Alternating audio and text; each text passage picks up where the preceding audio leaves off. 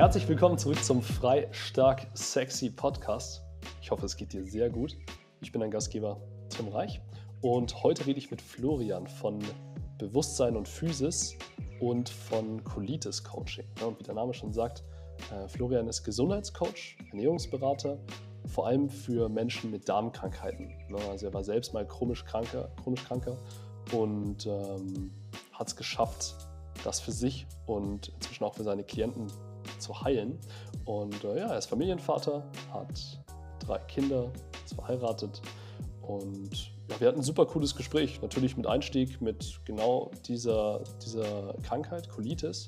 Sind da ein bisschen weiter ausgeschweift in, hey, was haben zum Beispiel Glaubenssätze und das Mindset für, einen, ähm, für eine Auswirkung auf deine Gesundheit, ne? vor allem wenn es um Darm und so geht. Und was darfst du auflösen, um darin besser zu werden? Was hat Bewegung für, einen, für eine Einwirkung auf dich und so weiter und so fort. Also sehr, sehr geiler Podcast und ich wünsche dir ganz viel Spaß beim Zuhören. Los geht's. Was ich interessant finde, ich habe letztens das Buch von Brad Weinstein und seiner Frau gelesen, Heather. Äh, vielleicht kennst du das. Das heißt ähm, Hunter-Gatherer's Guide to the 21st Century. Also mhm. zumindest auf Englisch. Ich weiß nicht, ob es übersetzt geil. wurde. Ziemlich geil. Mhm. Und er sagt immer, hey, diese ganzen Volkskrankheiten, die es so gibt ja, heutzutage. Mhm. Weiß nicht, ob das man dazu zuzählen kann, aber halt alles, was halt Diabetes, Übergewicht, mhm. so in die Richtung ist. Man kann dem Ganzen natürlich so ein Label aufdrücken, wie irgendwie Diabetes oder ADHS oder sonst was in die Richtung. Aber eigentlich ist es nur ein Ungleichgewicht zwischen dem, ja. unserer Biologie oder unserer Physiologie, je nachdem, wie du willst, und dem Umfeld, was wir gerade haben. Und mich interessiert, würdest du Colitis ähm, auch da einstufen oder, oder was ist das für dich für eine Krankheit? Ja, ja auf jeden Fall. Also ich würde es schon als Zivilisationskrankheit, moderne Krankheit so einstufen. Mhm. Ähm, ja, weil auch einfach diese, ich habe mal einen Beitrag gemacht, da ging es so um das, weil ich den Begriff ganz gut fand, so Entkopplung. Ähm, wie entkoppelt wir manchmal leben, so von, von, der, von der Welt, die ja. eigentlich natürlich für uns ist. Ne? Ja, ja fühle ich. Mhm.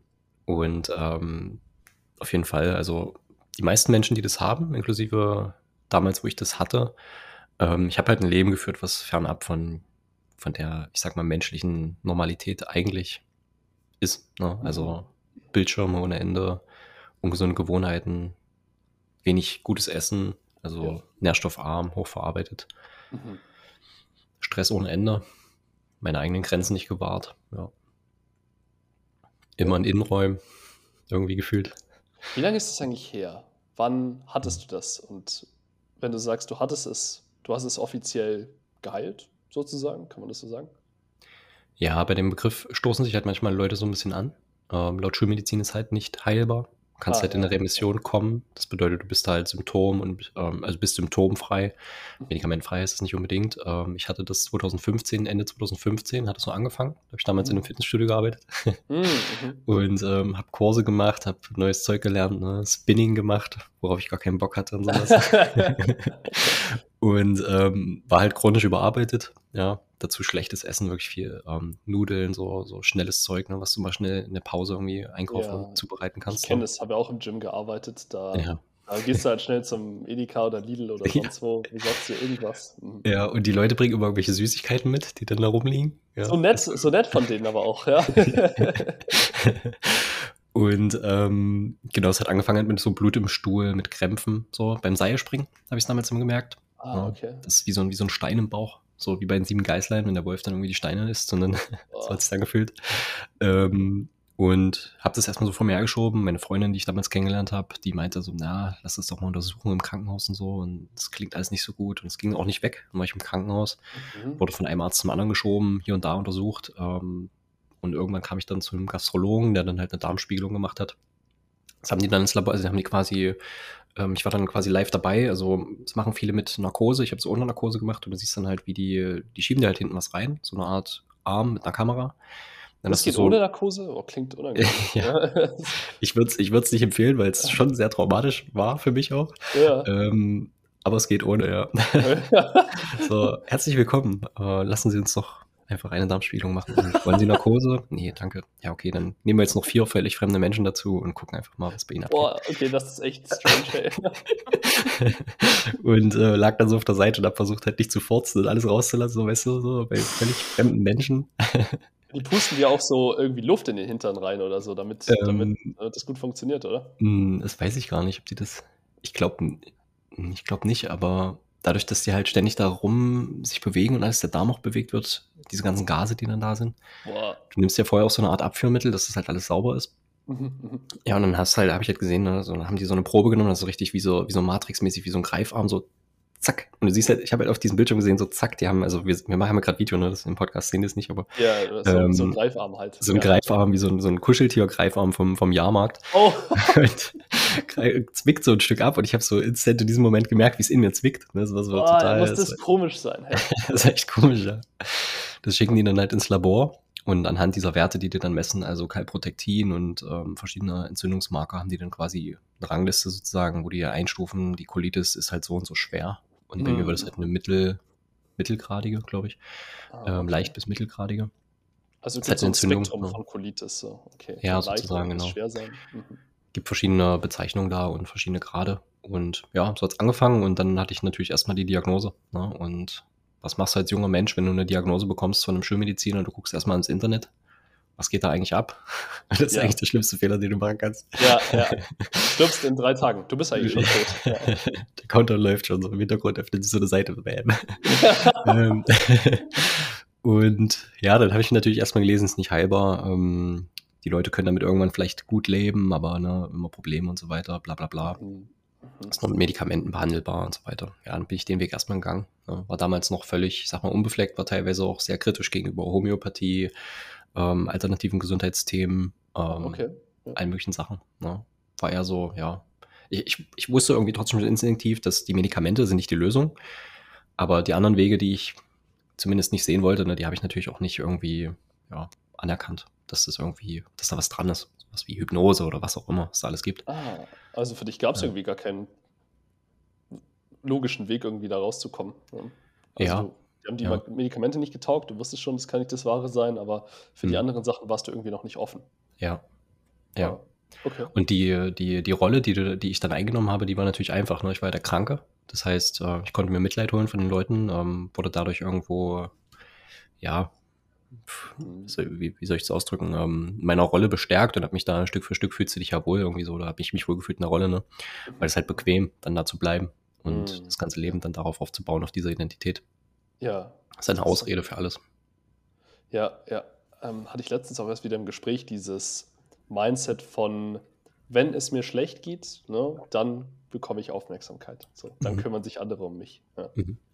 Genau, Gefährlich, was, gefährliches Mindset. Ja. Was eigentlich auch total absurd ist, weil in der Regel können dir die Leute einfach nicht helfen. Weil die, wie viele Leute wissen, was ist überhaupt Colitis ulcerosa, wie viele Leute wissen, wie sie dir helfen können. Ja, selbst mhm. wenn sie es wollten, die, die meisten können das nicht. Ja, es ist einfach eine, eine Last für jeden, für den Kranken sowie für die Bemitleidenden. Es hilft niemandem. Ja, ja, stimmt, Tatsache. Es ist nur Mitleid, so, oh, du Armer, das tut mir so leid, was kann ja. ich für dich tun? Hm, leider ja. nichts. Ja. ja, es ist total unangenehm, ne? Es ist wie wenn einer sagt so irgendwie, ja, bei mir ist jemand verstorben in der Familie, sagt, ja, mein Beileid so, aber wir können halt nicht helfen, so, ne? Ich kann ihn leider nicht wiederbeleben, bin kein, ja.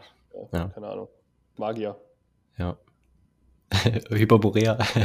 ich habe Instagram gesehen. Necromancer oder so. ja. ich, ich, ich fahre auf diese ganze, diese ganze Mythik irgendwie. Das ist, äh, das ist, das ist ganz cool. Aber hm. äh, wie, was war denn dann wirklich der Schritt bei dir, um ähm, ja, der dir vielleicht die Augen geöffnet hat? Oder was hat dich mhm. auf den Weg der richtigen Heilung gebracht? Mhm. Ja, da gab es verschiedene Schlüsselmomente. Also ähm, zum einen war die Geburt von meiner Tochter. Ah das war so wirklich so ein, so ein Ding, wo ich Verantwortung übernehmen musste, so für einen anderen Menschen, ja, nicht nur für mich selbst. Yes. Yes. Und im Vorfeld gab es halt schon Stück für Stück die Entwicklung, dass meine Frau, die hatte sich dann mit Hypnose beschäftigt und so. Und ähm, ich habe mich dann über London Real, ich weiß nicht, ob du das kennst. London Real? Ist so ein nee. YouTube-Format, ähm, beziehungsweise ist so ein Interviewformat, auch so podcastmäßig hat er gestartet. Okay. Ähm, ist auch ziemlich geil, kannst du dir mal angucken. Ähm, diverse Interviews über, über alle möglichen Sachen, über Geopolitik, über ähm, Spiritualität, über Gesundheit, über Ernährung und so weiter. Mhm. Ähm, und da konnte ich viel für mich mitnehmen und habe da Joe Dispenza ähm, gesehen in einem Interview. Ah, okay. Ja. Und der erklärt halt diese ganzen neurologischen Wissenschaften und so, also erklärt das gleichzeitig auch sehr, ich sag mal, logisch, alles wissenschaftsbasiert, mhm. aber gleichzeitig auch mit diesem, wie du halt über die Gedanken, was du auch gerade gesagt hast, ne, so vom Mindset her, wie du da was verändern kannst und habe dann angefangen, ähm, mhm. die Meditation von ihm zu machen und ähm, habe auch Wim Hof entdeckt zu der Zeit äh, über eine YouTube-Werbung. Das weiß ich noch, ich saß immer auf dem Klo, ich saß ja viel auf dem Klo, ne? teilweise 30, 40 Mal am Tag so. Und was machst du auf dem Klo dann irgendwann? Du guckst dir irgendwelche Videos an oder so, ne? Ja. Irgendwie willst, ne, oder liest ein Buch und dann kam immer so eine YouTube-Werbung für Wim Hof und ich dachte mir, Mann, was ist denn für ein Typ hier mit seinen scheiß Eisbaden? So, was will der von mir? Jetzt gucke ich mir das Schon an. Schon wieder so ein Guru, komm on. War kein Bock. und, und guck mir das Video an denke mir so, ja, klingt krass, klingt geil, war auch so ein Testimonial mit Morbus Crohn dabei und so, hab mir das ah. angehört von der Deutschen. Ja. Und dachte mir, ähm, ja, spannend. Gehe ich mal zu so einem Kurs und habe mich angemeldet in Magdeburg, in, äh, in, der Nähe von da, wo wir gewohnt haben damals. Mhm. Ähm, habe dann da den Christoph kennengelernt bei einem Wim Hof Fundamentals Kurs. Oh, nice. Und äh, mit dem bin ich heute noch in guten Kontakt. Und ja, habe dann also parallel so angefangen, ähm, diese Eisbaden-Atemtechniken zu erlernen, Kältetherapie und so weiter und mhm. ähm, diese Joe Dispenza-Meditation. Ja. Und hatte dann äh, auch zu der Zeit, weil ich halt viel gependelt bin mit dem Auto, äh, früher immer Hörbücher im Auto gehört und habe da von Robin Sharma den 5 Uhr morgens Club gehört, falls du das kennst. Ah ja, 5 AM Club, so ja. klingt, klingt sehr toxisch auf jeden Fall. ja. Aber damals hat mir, damals hat es mir gut geholfen, weil ich einfach nochmal so einen richtigen Push hatte dadurch irgendwie. So, ja, geil, bin früh ja. aufgestanden, die Atmung gemacht, habe kalt geduscht, habe die Meditation von Dispenser gemacht und dann bin ich in den Tag gestartet ne, und habe mich gefühlt wie, wie ein Gott. So. Ach geil, hat gut funktioniert, diese, ja. diese 10-Step-Morgenroutine dann praktisch. ja, diese, diese zwei Stunden Morgenroutine. ja, die Millionär-CEO-Morgenroutine. ja, das hat gut funktioniert, ne? zumindest für einen Zeitraum. Ähm, ich war trotzdem mhm. teilweise auch sehr müde, weshalb ich abends dann auch meistens immer eher gepennt habe als alle anderen bei uns zu Hause. Ähm, ja, aber das hat gut funktioniert, muss ich sagen. Wirklich gute Erfolge gebracht. Sehr ja. cool. Ja, interessant. Und dann und Stück für Stück in andere Themen reingekommen. Ja, ja also dann kam es auch, hast du, du warst davor schon Ernährungsberater ähm, äh, oder Wissenschaftler bist du? Nee, ich bin, ähm, ich habe das nicht studiert oder so. Ich habe so, okay. ähm, hier und da ein paar Lizenzen, ähm, aber ich habe das aus eigener Erfahrung gemacht. Ich habe mal zu der Zeit, wo ich die Krankheit bekommen habe, lass mich überlegen, da habe ich, glaube ich, doch, da habe ich mich vegan ernährt. Mhm, mhm. Mindestens vegetarisch. Ich denke, da war ich schon vegan. Nee, nee, da war ich noch nicht vegan, aber vegetarisch. Und hatte dann im März, so, so ein paar Monate später, habe ich dann angefangen, mich vegan zu ernähren, wieder mit meiner jetzigen Frau. Weil ich der dann so, habe ihr so die Dokus gezeigt, so, ne, What the Health und Cowspiracy, diese ganzen Sachen. Und ähm, ah, okay, okay. Dann war natürlich klar für, für sie, sie muss sich vegan ernähren, damit es gesund ist. Und dann haben wir das wieder angefangen.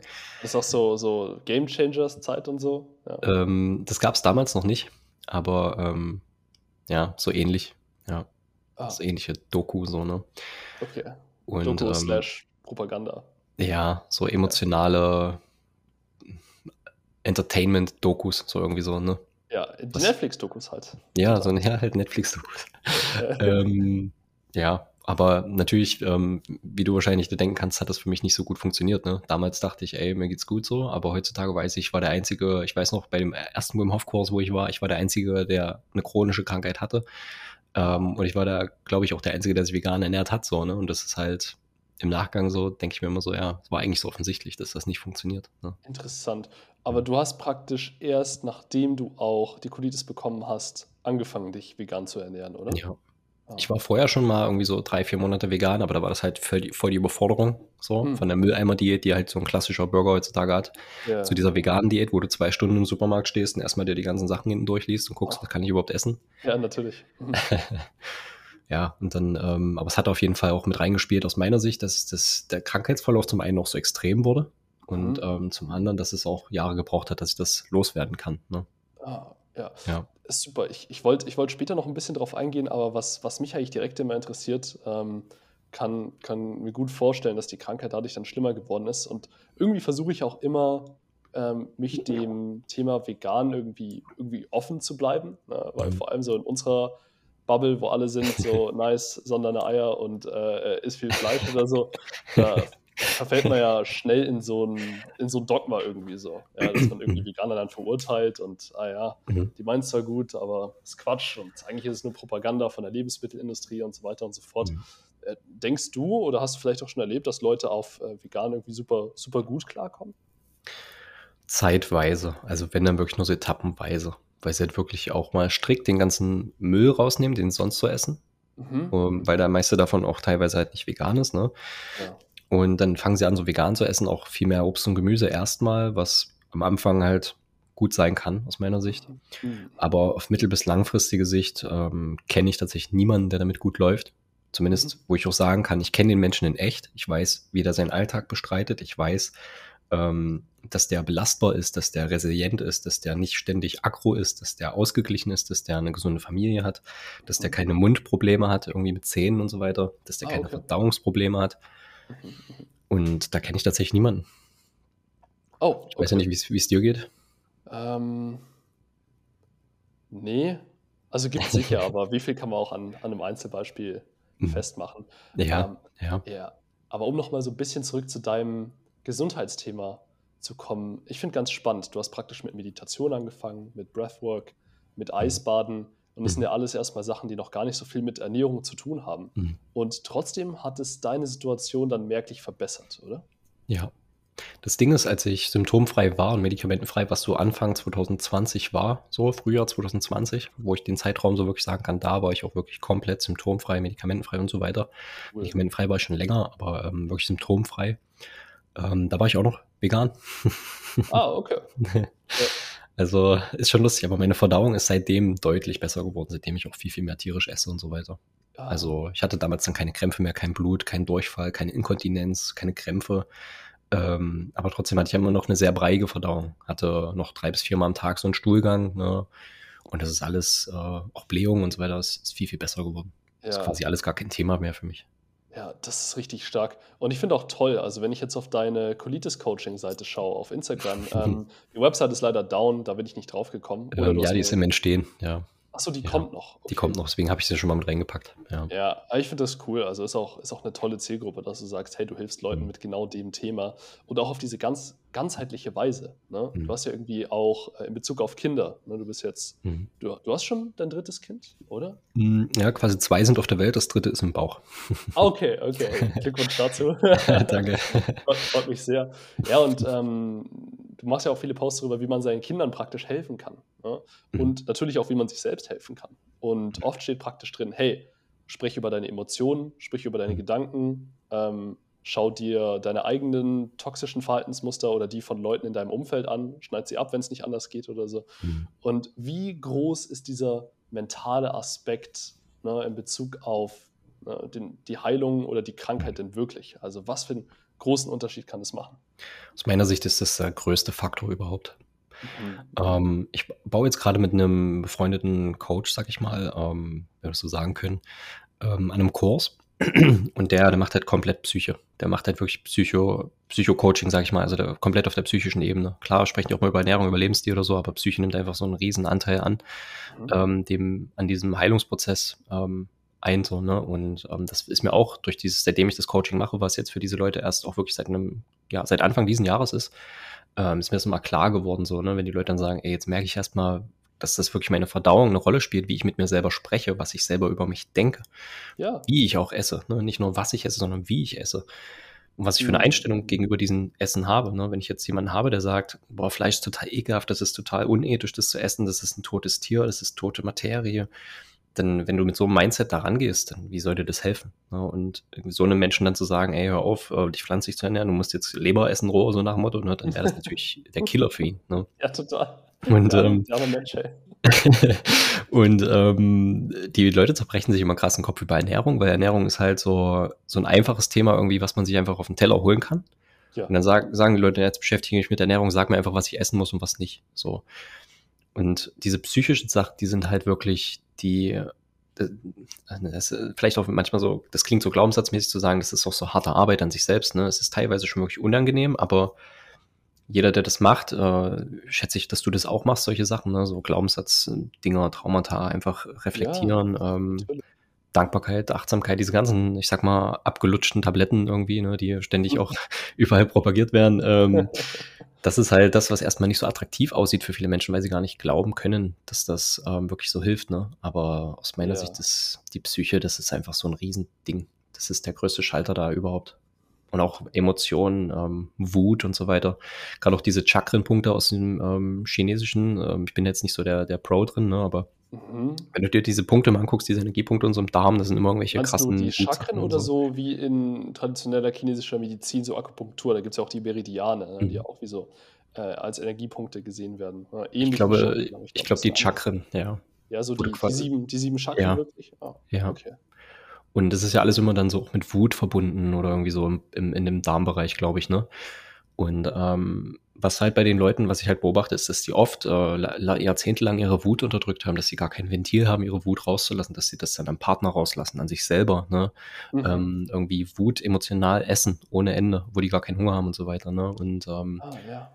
auch dann so, so, so ihren Darm als, als Fremdkörper schon betrachten. Und das ist ja auch das Spannende, ne? wenn wir so Autoimmunkrankheiten, wo der Körper ein Stück weit selber was abstößt, ah, gegen was ja. Eigenes kämpft, Mhm. Und dass wir vom Kopf selber ja sagen, was macht dieser Darm da eigentlich? Ja, dieser Warum tut Darm. er mir das an? Ja, genau, mein, ja. Magen, mein Magen nervt mich schon wieder. Ja, ja, ja. verrückt, oder? Du nimmst es gar nicht an. Ja, du nimmst es gar nicht an und wenn du das nicht annehmen kannst, dann will dein Körper das natürlich loswerden, weil diese Gedanken sich natürlich übertragen auf den ganzen Körper. Ne? Da ist ein Fremdkörper, der soll raus. Ne? Das ist nicht crazy. Ich dachte ja. auch gerade so in Bezug auf äh, Wut. Ich habe letztens ein Video zu Wut gemacht und ähm, wo mhm. ich so erkläre, wie ich selber damit umgehe, auch aus so einer eigenen Situation. Und ist ja auch interessant. Wut fühlst du ja auch extrem in mhm. deinem Magen. So, ja, also du mhm. fühlst ja richtig, die Wut kocht ja wirklich ja. hoch. Ne? Ja. Und mit anderen Emotionen ist es ja auch oft so, dass ähm, damit hast du dich sicher auch schon beschäftigt. Es gibt ja auch eine ganz starke Verbindung einfach zwischen Gehirn und Magen-Darm-System irgendwie. Mhm. Ja. Man könnte fast schon so weit gehen, dass man sagt, hey, manche Emotionen werden wirklich in dem Bereich verdaut. Ja. Ich weiß nicht, ob das wirklich dann chemisch auch einen Hintergrund oder so hat, aber mhm. ähm, da ist mehr dahinter. Ja, auf jeden Fall. Und das, das, sich diesen Themen zu öffnen, ähm, ist auf jeden Fall ein wichtiger Punkt auf diesem Weg. Das nicht nur irgendwie so abzuhaken als, ja, klingt nach irgendwelchem Quatsch, den halt irgendwelche Leute da erzählen. Um, ähm, mhm. Aber die Frage, die sich halt alle Leute mit Krankheiten immer stellen müssen oder mit Ernährung, wenn das nicht funktioniert oder mit Training, was auch immer. Mhm. Das, was wir machen, wenn das nicht funktioniert, warum machen wir das dann? Warum, warum machen wir immer das Gleiche und hoffen auf ein anderes Ergebnis? Mhm. mhm ja. Und diese Angst vor der Veränderung, das ist halt das, was die Leute auch so leben dann, ne? Das ist, ja. ja. Ja, 100 Prozent. Und welchen Effekt hatte zum Beispiel auch jetzt wirklich Eisbaden auf dich? Ne? Weil vielleicht hast du gesehen, ich bin ein riesen Eisbade-Fan. Wir haben, ja. ich glaube, die größte Gruppe hier rund um den Ammersee gegründet zum mhm. Eisbaden. Sind viele Leute immer dabei. Und okay. äh, ich habe Bock, das, das richtig groß zu machen dieses, dieses Jahr. So, wie ging es dir dabei? Also, wie hast du so mhm. gestartet? Bist du direkt ins Eis rein oder auch erstmal so kalt duschen? Und mhm. welchen Effekt hatte das dann auch? Mhm. Ich habe angefangen mit, ähm, ich habe mich für den Kurs angemeldet da, für diesen Wim Hof Kurs. Genau. Ja. Beim Christoph. Und ähm, da gab es in der Vorbereitung so eine Art Acht-Wochen-Programm, wo ich angefangen habe, dann kalt zu duschen. Ähm, mhm. Also am Ende des Duschens einfach kalt abschließen. Ja. Dann bin ich zu dem, zu dem Kurs hin, habe dann erstmal das, ich sag mal, dieses Ritual gelernt, ne? also erstmal das Mindset verstanden, ähm, warum gibt es das überhaupt, warum hat der Typ das gemacht, der Wim Hof, warum macht der Christoph das, ähm, dann die Atmung dann ähm, gelernt. Und dann sind wir an dem Tag direkt in ein Eisbad auch rein. Das war so ein aufblasbarer Pool. Man hat so oh, ja. eiskaltes Wasser drin, Eiswürfel reingekippt. äh, ein bisschen den Horse Dance gemacht und so hu, ha, hu, ha, geatmet uh, und so. Ah, ja, Klassiker. Sind dann da rein und ähm, ab da, weil das war auch, ähm, das war glaube ich am 6. Januar 2020, das war der Feiertag damals. Heilige Drei Könige. Ähm, ab da habe ich angefangen, auch dann in den Fluss zu gehen bei uns. Einmal die Woche, zweimal die Woche teilweise, je nachdem, wie es ging. Du bist äh, im ähm, Schwarzwald, oder? Ähm, nee, ich bin in Brandenburg jetzt. Ah, ach so, ich habe so, hab so ein Video gesehen, wo du unter einem Wasserfall stehst. Oder meinst so, ja. Das war im Schwarzwald, ja. das war im Schwarzwald, ja. Das war geil. Mhm. Kann ich auch nur empfehlen. Stimmt, das war da eigentlich schon vorher, dass ich da Kontakt mit kaltem Wasser hatte. da wusste ah, ich auch noch nicht, was es bewirkt. Aber da war es noch nicht offiziell Wim Hof Methode, ne? Kommt man genau. nicht den drauf machen. da, da, könnte ich noch eine andere Story erzählen, da war ich auch noch äh, krank, sage ich mal, ne? Und äh, Inkontinenz und diese Krankheit hängen auch stark zusammen. Das heißt, ich war da auch in diesem Wasserfall duschen und so weiter und äh, auf dem gleichen Urlaub habe ich es auch irgendwann nicht mehr geschafft und habe da in der, in der, in der Wasserfallregion mein Geschäft gemacht. Oh no, hey, ich, ich finde es cool, dass du so offen damit umgehst irgendwie auch. Dass du einfach nur so offen teilst, hey, guck mal, das sind auch meine peinlichen Erfahrungen irgendwie damit. Ja, da hatte ich, ich, glaub, da hatte ich viele. Macht es auch viel leichter einfach für, für die ja. Leute, die dieselben Issues haben, irgendwie da mit dir zu connecten. Ja, ich denke schon, weil damals war es mir natürlich mega unangenehm. Ne? Ich hatte auch mal in so einer öffentlichen Toilette irgendwie, das war in Frankreich, glaube ich, ähm, so eine öffentliche Toilette, da musst du eigentlich Geld einwerfen. Wir haben aber nicht gecheckt, wie das funktioniert. Und dann ging die Tür zu und ich dachte, oh, okay, die Tür ist zu, jetzt mache ich mein Geschäft so. Und das war so mitten in so einer Kaffeemeile. Ja. und ich bin so mitten dabei und die Tür so automatisch geht so schön auf und du guckst so Panorama-Blick oh. auf die Kaffeemeile. Oh. ja, und das sind in dem Moment natürlich die ganze Wut so, ne? Ah, scheiße. Ne, aber jetzt im Nachhinein ist es lustig, aber ähm, ja. Ähm, genau, und dann war ich halt ein bis zweimal die Woche äh, im, im, kalten Fluss. Ähm, war vorher manchmal laufen, habe einfach ein Workout gemacht, ein kleines, ähm, habe da meine Routine gemacht mit der Atmung am, am Fluss, so meine Zeit für mich genommen mhm. ähm, und habe dann damit angefangen, mich reinzuhocken, einfach Stück für Stück. Ja. Das habe ich dann ausgeweitet und ich meine, Schnee äh, war jetzt in Sachsen-Anhalt nie so krass präsent, außer mal da den einen Winter, wo es ein bisschen mehr geschneit hat, mhm. wo dann auch die Fotos entstanden sind ja für das Podcast-Cover vom Bewusstsein Physis Podcast. Oh, cool. Sehr dem nice. Eis. Es ähnelt ein bisschen dein Bild, wo du, wo du im Wasser bist. Ja, ja, total. Das, ich glaube, da war es auch noch relativ kalt. Ähm, mhm. Es sind, sind beides coole Bilder auf jeden Fall. Ja, auf jeden Fall. Ähm, genau, und habe dann da äh, so richtig im Eis mal gebadet, mit der Axt mir das freigekloppt, kennst du ja sicherlich auch, ne? Dann Boah, da muss man schon echt zuhauen. Ja, das Vor allem, wenn das Eis wirklich dick ist, da, äh, wir haben da in Schichten gearbeitet immer. Ne? Also einer macht praktisch, wir wollten immer so ein Viereck haben, einer haut mhm. ne, die erste Linie, der zweite dann die zweite und so weiter. Ja. Das Schöne ist, dir ist ja noch ordentlich warm, wenn du ins Wasser reingehst. Das liebe ich. Auf jeden Fall. Auf jeden Fall. Mhm. Auch so machst das Eis, also boah, scheiße. Jetzt bin ich so platt. Das dauert ja doch ewig.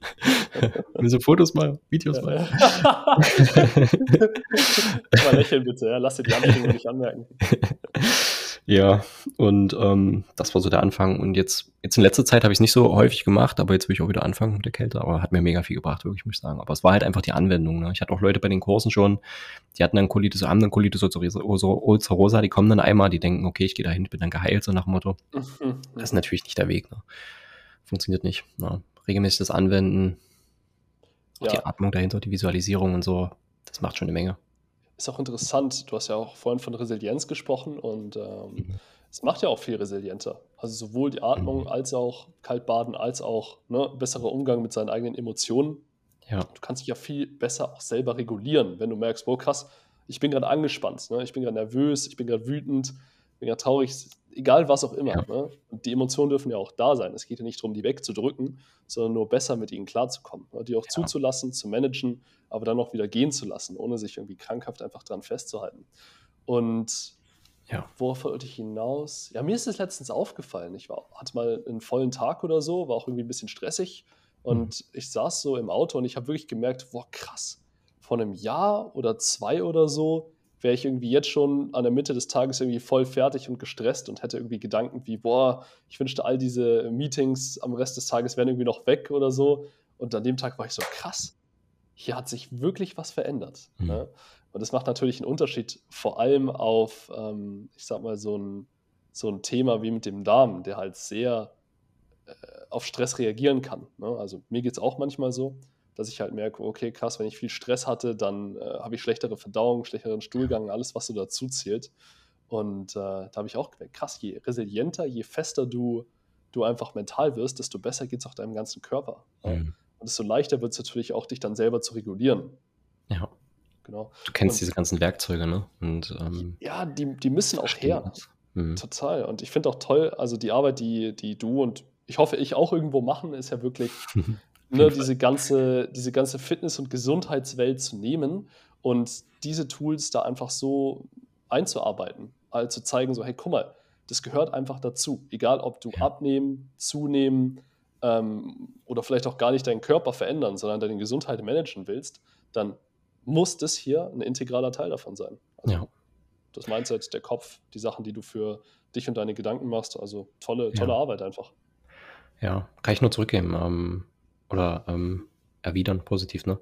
Das ist eigentlich so, so, gerade in der Fitnesswelt und so überall den ganzen Gesundheitsbereichen, wenn du so im Detail reinguckst, eigentlich wissen gerade so die, die Profis und so, die vermitteln ja alle so, ne, das Mindset ist so wichtig und so und ähm, aber auf den darunterliegenden Ebenen, wo ich sag mal, der durchschnittliche Fitnessmensch oder irgendwie die Menschen so aktiv sind, mhm. ist das dann doch wieder so im Abseits, obwohl die eigentlich ne, von, von weiter oben das sehen und vermittelt bekommen oder beziehungsweise auch hören von den Profis, dass das halt eine riesen Relevanz hat. Ne?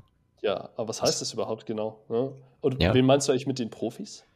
Ja, ja, Profi ist eine gute Frage. Ja, ich meine so Leistungssportler, die auch wirklich ähm, Olympia, Europameister, was auch immer, die zumindest in einem bestimmten Gebiet extremst hervorstechen, ne? Mhm, mhm. Und die ja da meistens auch hinkommen, weil sie das richtige Mindset irgendwo haben, ne? weil sie bereit sind, irgendwelche anderen Bereiche ihres Lebens vielleicht auch dafür zu opfern und was weiß ich nicht.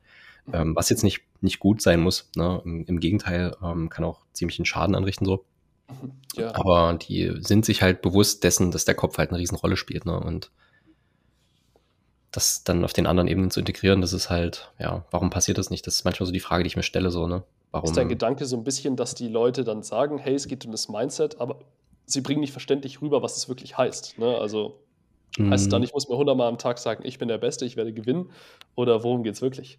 Ähm, ich meine eher so, dass, hm, dass zum Beispiel, nimmst jetzt mal irgendwie hm, den, keine Ahnung, ich kenne jetzt nicht, aber den weltbesten Gewichtsheber in irgendeiner Kategorie. Mhm. Ähm, und dann die Leute im Fitnessstudio, die zum Beispiel bestimmte Kraftübungen machen, die als Grundübungen bezeichnet werden, ähm, die ja besser werden wollen da drin und so weiter. Ähm, die aber dann nur so nach dem Motto No Pain, No Gain, ähm, ich muss nach jedem Workout völlig tot sein, so muss rauskriechen und muss fünf Tage Muskelkater haben. Ja. Ähm, sonst hat's nichts gebracht, ne? obwohl sozusagen auf der Profi-Ebene das auch nicht immer so sein muss. Ja, ähm, ja. Und das vom Mindset auch nicht so, ich sag mal, bei denen ist, ne? dass die ja, also ich meine, die interessieren sich natürlich auch nicht so für diese Profis, ja, weil die natürlich durchschnittlich einfach das machen wollen, um sich besser zu fühlen. Klar, ist ja auch total legitim. Ja, auf jeden Fall. Ähm, ja, kommt vielleicht jetzt irgendwie schwierig rüber, was ich damit genau meine, aber dass es halt immer noch nicht auf diesen Ebenen so richtig angekommen ist, dass das Mindset so eine Rolle spielt und dass es nicht immer nur darum geht, ähm, sich komplett ins, äh, ins Abseits zu katapultieren und kaputt zu trainieren. Mhm. No, ja, ich glaube, das ist auch oft so die Sache. Wenn du jetzt in irgendein Gym oder sowas reingehst, ähm, ist auch ganz interessant, wenn du, okay, das ist jetzt vielleicht nicht das beste Beispiel, aber wenn du jetzt schaust, irgendwie, du bist auf Insta und guckst dir Themen zu Fitness oder sowas an. Dann gibt es gerade eine Million Reels, wo es nur noch darum geht, mhm. hey, du musst dich irgendwie, du musst dich kaputt machen und du musst im Gym deine Dämonen bekämpfen oder so. Und auch so ein riesen Ding ist irgendwie mit, ja, eine Frau hat dir das Herz gebrochen, okay, jetzt musst du krass werden. Ja, jetzt musst du irgendwie krass werden körperlich oder so. Und ich denke mir so, hey, schön und gut, wenn es den Leuten hilft und wenn sie sich damit wirklich besser fühlen, aber das kommt irgendwie aus den komplett falschen Gründen mhm. und äh, vernachlässigt halt total den Aspekt, ne, wie man auch auf andere Weisen gesund mit seinen Themen ja. und Emotionen irgendwie umgehen kann. Ja. ja. ist so. Ist so, ist voll so. Genau. Ja.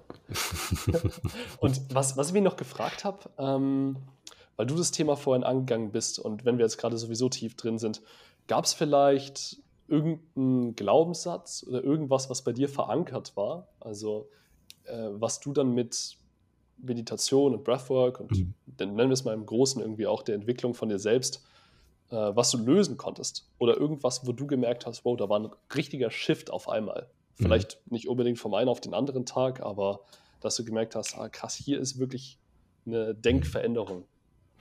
Ja, gerade so in dem emotionalen Bereich, ähm, was auch so, so Weinen angeht und so. Mhm.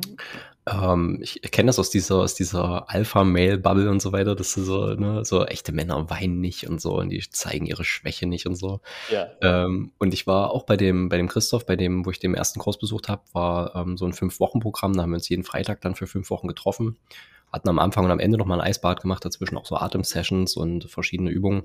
Mhm. Und da haben wir uns auch komplett äh, nochmal so Level 2 Atmung gemacht, sag ich mal, wo du richtig in den Kopf reinatmest auch und das dann äh, alles durch im Kopf hin und her spült, sag ja. ich mal, die Luft und so. Power Breathing. Natürlich. Genau. Und ähm, da kamen auch nochmal ziemlich krass die Emotionen raus und habe ich mich auch so selber nochmal so reflektiert irgendwie so in dem Moment und so selber mich gesehen, wie ich eigentlich selber so eigentlich meine eigene Familie so ein bisschen behindere, so, ne, mit mhm. meinen Glaubenssätzen und Emotionen und, ähm, beziehungsweise nicht Emotionen, aber die Glaubenssätze, die ich über meine Emotionen habe, mhm. ähm, dass ich viel zu gestresst bin teilweise und, ähm, ja, habe dann da geheult, auch im Kurs und das war auch so ein, so ein mega Ding so und das merke ich auch bei vielen Klienten, die haben auch diese Glaubenssätze, ne, das Weinen ist irgendwie was Schlechtes, so, und darfst nicht weinen, so. Ah, interessant. Ja, wer, wer sind eigentlich deine, deine Klienten so im, zum Großteil? So, sind das mehr Männer, mehr Frauen? Ähm, mhm. Gibt es einen Altersdurchschnitt oder so? Das, das interessiert mich voll. Mhm. Es ist gemischt. Ähm, also es sind halt hauptsächlich Leute, jetzt aktuell hauptsächlich Leute, die halt wirklich Darmkrankheiten haben, massiv. Klar. Ähm, schwere Medikamente auch teilweise nehmen. Mhm. Aber es ist gemischt, männlich wie weiblich. Ich würde sagen, es sind ein paar mehr Männer. Mhm. Aber vom Alter her ist auch krass. Es variiert teilweise. Also ich habe jetzt gerade keine Klienten mit ähm, sehr jungen Kindern, aber es gab auch wirklich ähm, schon welche, die haben das mit neun Jahren, die Kinder. Die, äh, jetzt letztens hatte ich eine Nachricht von einer Frau, der Kind ist, glaube ich, vier oder fünf und hat eine Colitis ulcerosa, wo du auch so denkst, boah, shit. Ähm, ansonsten bis zum Alter, der älteste Klient, den ich jetzt gerade habe, ist, glaube ich, Mitte 40.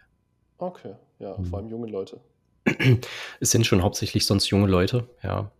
Weil der Lebensstil auch von den jüngeren Leuten meistens einfach wirklich bitterböse ist. Einfach, also so fernab von allem. Ne? Schlechte Gewohnheiten ohne Ende, kein natürliches Licht, ähm, schlechte Gewohnheiten, ähm, Masturbation auch so ein Thema, ne?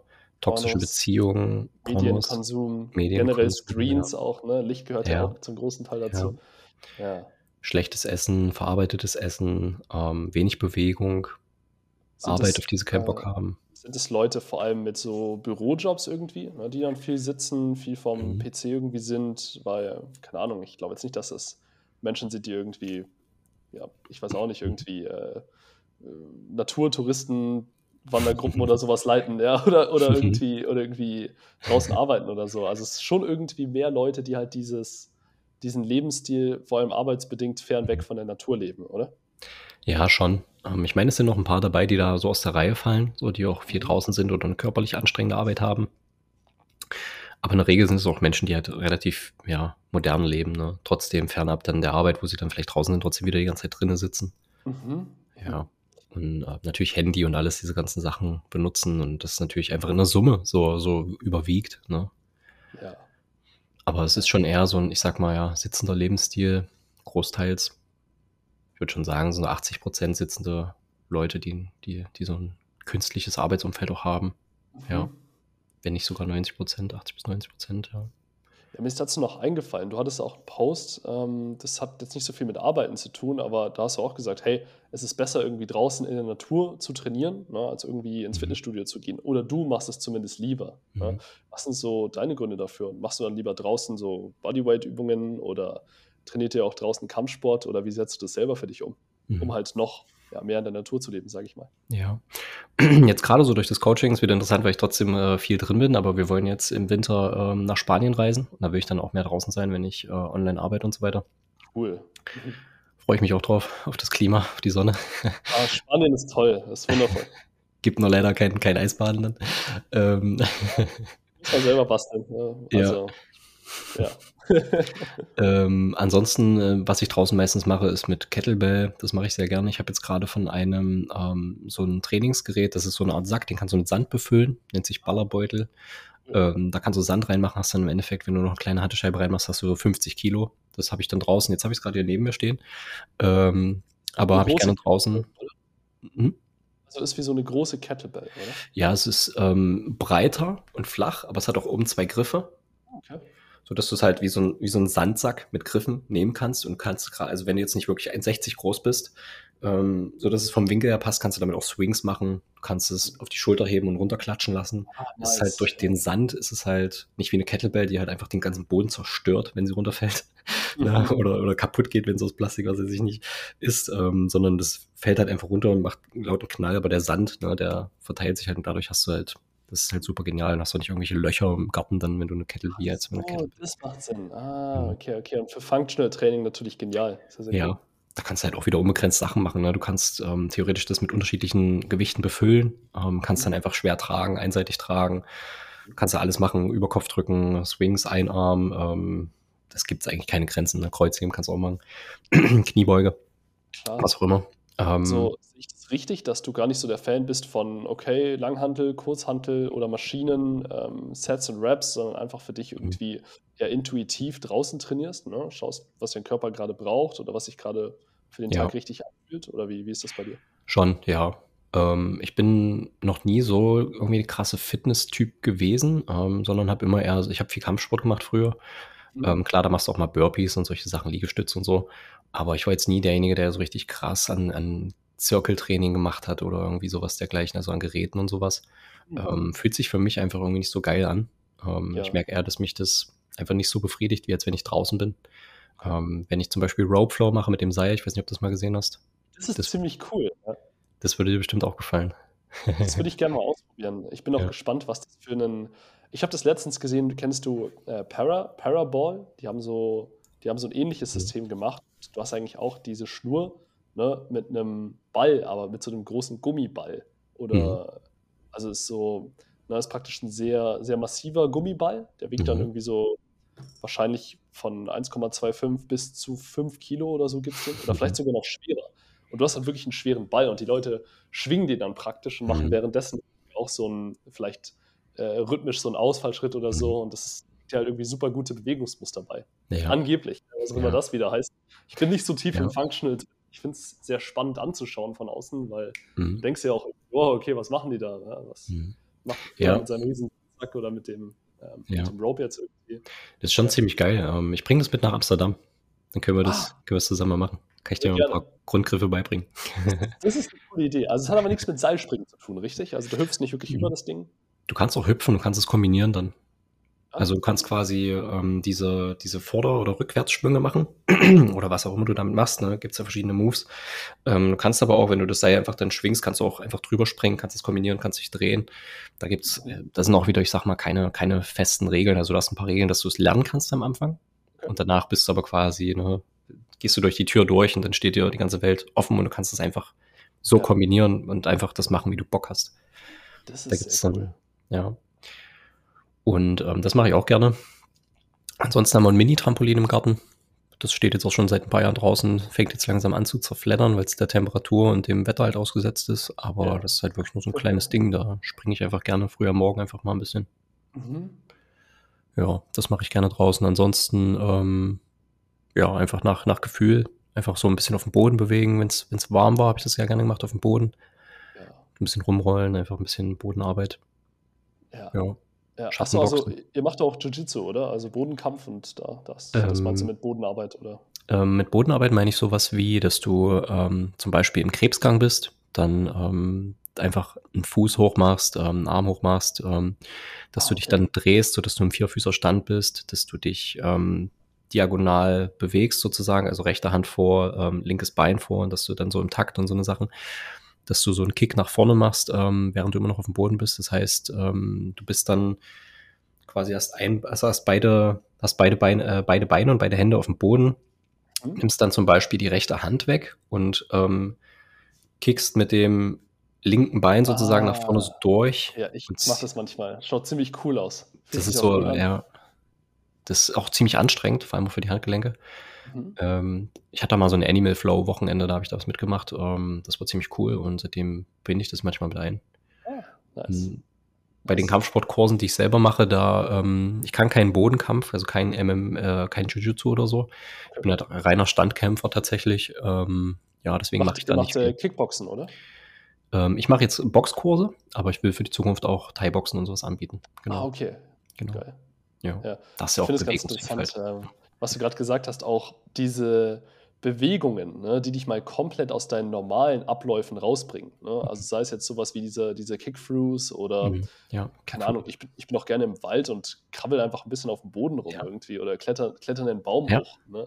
Und ich habe das Gefühl, oder so ein, so ein Rope Flow, alles, was irgendwie auch neue Neuronen irgendwie im mhm. Gehirn auch bewegt. Ne? Du merkst ja auch den Effekt, ah krass, auf einmal fließen die Gedanken auch wieder. Ne? Du merkst wirklich, ja, das, das, Gehirn wird gefühlt so ein bisschen geölt, so gespielt ja. irgendwie. Ja. Ne? Und ich glaube, es ist gut einfach mal, äh, das ist so eine andere Art von Think Outside the Box, so Move outside the box und deine ja. Gedanken werden sich gleich anschließen. Ja. Das ist auch gerade so in dieser Fitnesswelt wird so viel von falsch und richtig und die perfekte Kniebeuge, das perfekte Kreuzheben und so. Das wird alles super perfekt sein und die Leute haben richtig Angst, was falsch zu machen. Oh ja. Und wenn ich dann manchmal die Kurse mache und nehme dann einfach irgendwas mit rein, die Leute fragen mich, na, wie soll ich heben? Dann sage ich immer, heb einfach so, wie du dich wohlfühlst und ja. hab keine Angst vor dieser Bewegung. Ja, ja, so krass, wie oft ich auch gehört habe, dass Kreuzheben irgendwie, wenn du es falsch machst, so schlimm für die Bandscheiben ist und so weiter. Hey, weißt du eigentlich, wie belastbar unsere Wirbelsäule ist? Ich glaube, da kannst du eine Tonne draufladen, wenn du die gerade, wenn du die Wirbel gerade hinstellen mhm. würdest, wahrscheinlich sogar mehr Tonnen irgendwie. Das ist schon das krass. Ja. Unglaublich. Und die Leute gehen mit so einer Angst daran und so, ja, ja natürlich machst du dann irgendwas kaputt, wenn du. Das ist, mhm. das sind, das sind so massive Glaubenssätze, die von klein auf so entstehen, ne? Mhm. ah, Kind, mach das nicht, das ist zu schwer für dich und du verletzt dich noch und so. Und ich denke mir immer so, ey, warum nicht? Lass die Kinder das rausfinden. Mein Sohn ist mal aus zwei Meter Höhe im Sandkasten, ist er irgendwie so ein Gerüst hochgeklettert. Ich dachte nicht, dass er es schon schafft auf so eine Rutsche und dann kam die letzte nice. Stufe nicht hoch. Ja. Also so, Papa, Papa, so nach dem Motto so, ne, so ein bisschen rum. Ich habe mich umgedreht, habe es gesehen und sehe genauso in diesem Moment so wie so, wie so ein Fremdkörper einfach nur so runterfallen. So, oh, oh nein. schnell hingerannt, ne? Und so hat er kurz geweint und so, ja, nichts passiert, danach ging es weiter so, ne? Ja, also krass, krass. So, so, ein Vater möchte ich auch mal werden. Also, so, meine Freundin ist jetzt noch nicht schwanger oder so, bin ich noch nicht, aber das, das gefällt mir. Die Kinder einfach mal machen lassen. Und mhm. mir kam da gerade in den Kopf, so, ich möchte, ich möchte meiner, ähm, äh, meiner Oma einen riesen Danke sagen, weil die war so eine super vorsichtige Frau. Ne? Die war so, Kind, Kind, sei vorsichtig. Aber ich war gleichzeitig, äh, oder bin immer noch, ne, so ein Typ, der halt überall hochklettern und alles irgendwie probieren muss oder so. Und ähm, auch wenn man irgendwie was Spannendes sieht, so gibt ja irgendwie in Städten oft irgendwelche, ähm, wie sagt man das, irgendwie so Betonbälle oder so, wo man mhm. so von Ball zu Ball hüpfen kann oder so. Mhm. So, ich, ich mache das immer. Ja. Ich fühle mich auch nicht albern oder so dabei. Ich hoffe nur, dass die Leute es mir nachmachen. Ja. Und ähm, keine Ahnung, ich bin ja immer ein bisschen gegen den Strom gegangen. Vielleicht habe ich es auch lieber gemacht, weil die Oma immer gesagt hat, so, nee, mach das, mach das nicht, du fällst runter, du tust dir weh oder so ich, ich bin auch nie irgendwie runtergefallen. Also mir, mir ging es ja immer sehr gut dabei. Aber ja. ich finde, davon darf es irgendwie mehr geben. So, ja. vielleicht, vielleicht kennst du ja auch, ab und zu gibt es ja irgendwie um Seen oder so herum Barfußpfade oder mhm. so äh, Outdoor, Outdoor-Bewegungsparks ähm, oder sowas in die Richtung, Trimm dich Pfade, ja. alles in die Richtung. Ne? Und ich finde, das sollte viel mehr gezeigt werden. Die Leute müssen wissen, wow, cool, da kann ich mich neu bewegen, anders bewegen. Und das hat auch einen Einfluss auf mein Gehirn gleichzeitig. Ja. So, das ist so genial. Ja, stimmt, ne? Du hast auch gefragt, warum, ähm, warum ich lieber auch draußen trainiere oder so. Gehirn ist halt ein wichtiger Aspekt. Ne? Ich habe mhm. meine Zeit lang hier so nebenbei in einem Fitnessstudio gearbeitet und ähm, da habe ich halt echt, also jetzt, seitdem ich auch schon ähm, als Coach unterwegs bin und so, und das ist so mhm. reines Kunstlicht. Es gab, glaube ich, zwei Fenster in dem, in dem Ding. Es war so ein alter Supermarkt und ansonsten hast du da so Laufbänder und so. Und dann habe ich halt während der Arbeitszeit, konnte ich dann halt irgendwann einfach noch trainieren und so. Mhm. Einfach so ein bisschen spazieren gehen auf dem Laufband so. Und irgendwann habe ich gemerkt, boah, das stresst mich richtig. Das fühlt sich einfach überhaupt nicht gut an, so, ne? Ja. Also, ja. das ist so belastend. Der, der Körper irgendwie. merkt, da ist was falsch. Ja. Da stimmt irgendwie was nicht. Die, die Bewegung um mich herum, äh, die Bewegung, die ich habe, und das, das Umfeld verändert sich aber nicht. Das haut irgendwie nicht hin. Das ist fürs Gehirn, das ist halt völlig, völlig ah. seltsam, ne? Hm, also ist ja ganz natürlich. Ich habe letztens, äh, ich weiß nicht, wo das war, wahrscheinlich, vielleicht war es Huberman Podcast oder Joe Rogan oder so. Da mhm. hat irgendwie auch gefragt, hey, warum wird einem eigentlich schlecht, wenn man im Auto mhm. äh, ein Buch liest mhm. oder so? Und die Idee war, glaube ich, so viel wie, dass die Bewegung, die du gerade praktisch hast, nicht mit dem übereinstimmt, was dein ja. ne, was deine Augen sozusagen sehen. Ja. Ja. Und dein Körper fühlt sich so ein bisschen verarscht und deine Strafe ist dann praktisch, okay, hey, jetzt ist hier schlecht, gut gelaufen. Das, ja. genau. Das ist schon spannend, ähm, gerade auch so Neuroathletiktraining und diese ganzen Neurosachen. Ähm, ich habe auch bei mir im Bewusstsein Physis Podcast mit dem Andreas Königs mal ähm, einen Podcast aufgenommen, so warum Fitnessstudio, Gerätetraining und so weiter aus neuronaler Sicht und auch Joggen. Ähm, mhm absolut nicht für jeden geeignet ist, obwohl das halt so viele Leute machen, weil die denken, du kannst nichts falsch machen. Mhm. Ähm, und das ist auf jeden Fall schon krass, ja, seitdem ich das auch kenne. Ich war mal bei so einer Neuromobility-Weiterbildung. Ist echt super spannend. Ich weiß nicht, ob du dich mit dem Thema mal so beschäftigt hast. Äh, ich habe letztens ein Buch gelesen, das war, weil es mich interessiert hat, das Thema, das war Fitness für E-Sportler. Ja? Mhm. Also das schlimmste Umfeld, was man eigentlich so haben kann. Ja? Aber mich hat interessiert, was die wohl so machen, also mhm. außerhalb vom Gaming, ja. um ihre ja, um praktisch ihre Fitness und auch ihre so Hand-Augen-Koordination und ja. so zu trainieren. Und da habe ich viele Übungen gesehen, also mit Bällen ja. und was man sonst ja. so machen kann, äh, Koordinationstraining, alles in die Richtung. Und mit dem Ziel natürlich, dass es mental dann auch ankommt. Dass du dann besser performen kannst in, ich weiß nicht, CSGO oder äh, LOL oder Dota oder was auch immer die so spielen. nicht, nicht, ganz meine Welt, aber ich, ich finde es spannend. Ja, meine auch nicht, aber ähm, ist schon krass, ne? Ich meine, sind auch wieder Profis auf irgendeiner Ebene und kann man sich ja. schon immer was rausnehmen, ja. Ist schon, man, schon man kann sie top, Top-Athleten, Top-Sportler auf irgendeine Weise nennen. Ne? Also inzwischen haben wir sogar alle ihre, sogar, sogar Fußballvereine, ne? also Bayern München oder 1860, so, die haben alle ihre eigene E-Sports-Teams. Die spielen dann FIFA oder auch andere Games. Das ist schon ziemlich wild, oder? das ist schon abstrakt irgendwie. Wo, wo ich wirklich drauf gespannt bin, ist, wenn so die ersten Virtual Reality mhm. E-Sports kommt, ne? also wo die Leute performen müssen, aber ihr Körper ist auch wirklich gefragt und so, was werden das dann für Leute, ja? oder wie werden die dann trainieren? Okay. wenn du körperlich wirklich fit sein musst, ja. wenn du dich wirklich schnell und präzise bewegen musst, weil ja, ähm, ja weil es einfach für den zum Gewinnen äh, nötig ist. Das ist schon interessant, ja. Ich meine, ähm, ich bin kein Freund von so Virtual Reality, Metaverse und alles sowas. Mhm. Ähm, ich habe mal bei dem Stefan Pütz, das ist so ein Profikampfsportler auch. Ich weiß nicht, ob du den kennst. Nee kannst du mal bei YouTube gucken, der hat in einer Folge, ähm, der ist sehr sympathisch. Ne? Ähm, ich stimme jetzt auch nicht mit allem überein, was er macht, aber ähm, ist ein super sympathischer Typ und ein super krasser Kämpfer.